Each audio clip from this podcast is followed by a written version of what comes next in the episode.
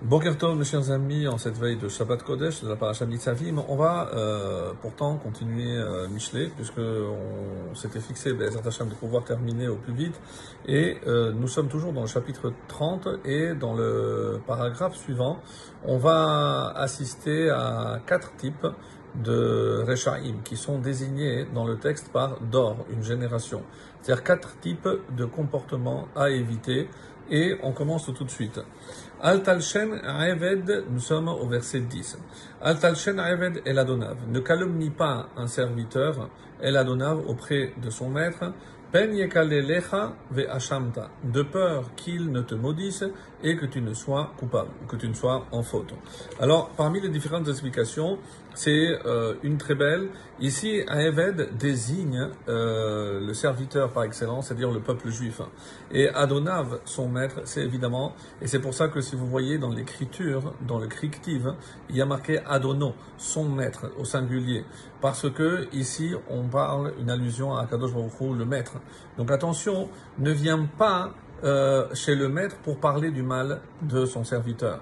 Parce que, Leka, parce que finalement, comme Hachem défend toujours le peuple juif, il va maudire celui qui a voulu parler et calomnier le peuple juif. Donc on voit bien ici une attitude extraordinaire euh, de, d'Akadosh du Créateur à l'égard de son peuple, où il ne supporte pas, et on a plein d'exemples par exemple dans les, dans les prophètes, euh, qui ont mal parlé du peuple juif, ils n'ont pas le droit de parler du mal juif. Hachem peut envoyer, dire certaines choses, mais le, le prophète n'a pas le droit de parler du mal du peuple à l'égard d'Hachem, puisqu'il lui a dit, je t'envoie pour le défendre, pas pour l'accuser.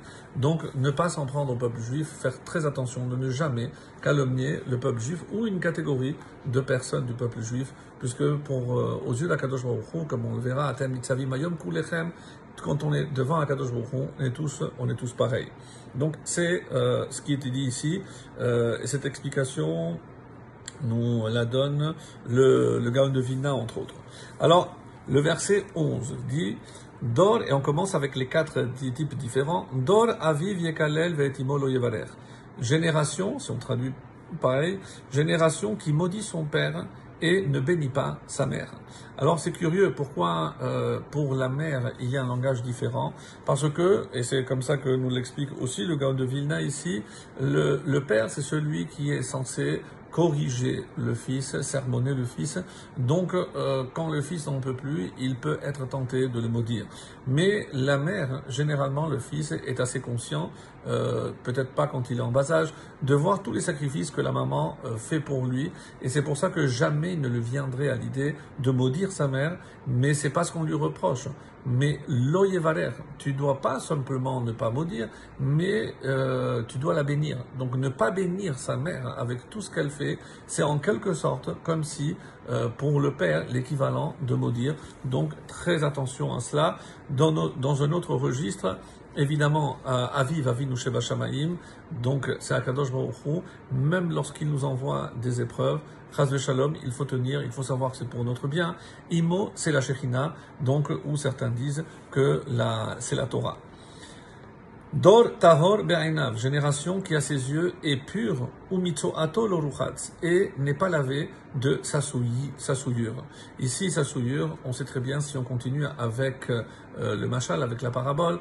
Donc, il s'agit du peuple juif qui, pour lui, il se croit tahor, pur, et donc il ne cherchera pas à se nettoyer de euh, sa souillure ici. C'est les fautes, comme expliquent les chachamim ici, c'est les avonotes.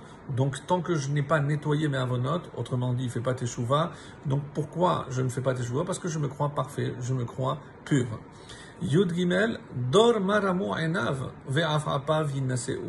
Une génération dont les yeux sont ô combien hautains, donc il s'agit ici des gens orgueilleux, et dont les paupières se relèvent, c'est-à-dire ils regardent, mais de haut en bas. Donc c'est une attitude, bien entendu, on le sait, puisque là où se tient un orgueilleux, Hachem ne se tient pas, donc il est mis à l'écart. Donc tout ceci, encore une fois, dans le machal, dans cette parabole, où euh, c'est une attitude qui repousse Akadosh Baruch Dor charavot shinav uma achalot metaleotav. Alors génération dont les dents sont des épées, c'est-à-dire c'est non seulement par rapport à la façon de manger, mais aussi les dents, c'est à, sa façon de parler. Uma achalot metaleotav. Et les canines, ici machalot, l'explication est, ce sont les, dents qui arrivent, qui arrivent comme des couteaux. Autrement dit, ici, il ne cherche qu'à dévorer, à profiter. Donc, il ne cherche pas autre chose. Et qu'est-ce qu'il, jusqu'où il peut aller? La fin du verset 14. Les echol eretz pour dévorer les malheureux sur la terre, me adam et les pauvres parmi les hommes. C'est-à-dire, si Hachem t'a donné un pouvoir, t'a donné des dons, c'est évidemment pas pour que tu dévores, pour que tu essayes d'enlever, de prendre le maximum aux autres, sans penser à tout ce que toi, tu aurais pu apporter aux autres. Donc, utiliser les dents, son pouvoir pour faire du mal, eh ben, ça fait partie aussi de ces Rechaim que Hachem écarte définitivement de sa présence. Shabbat Shalom à tous.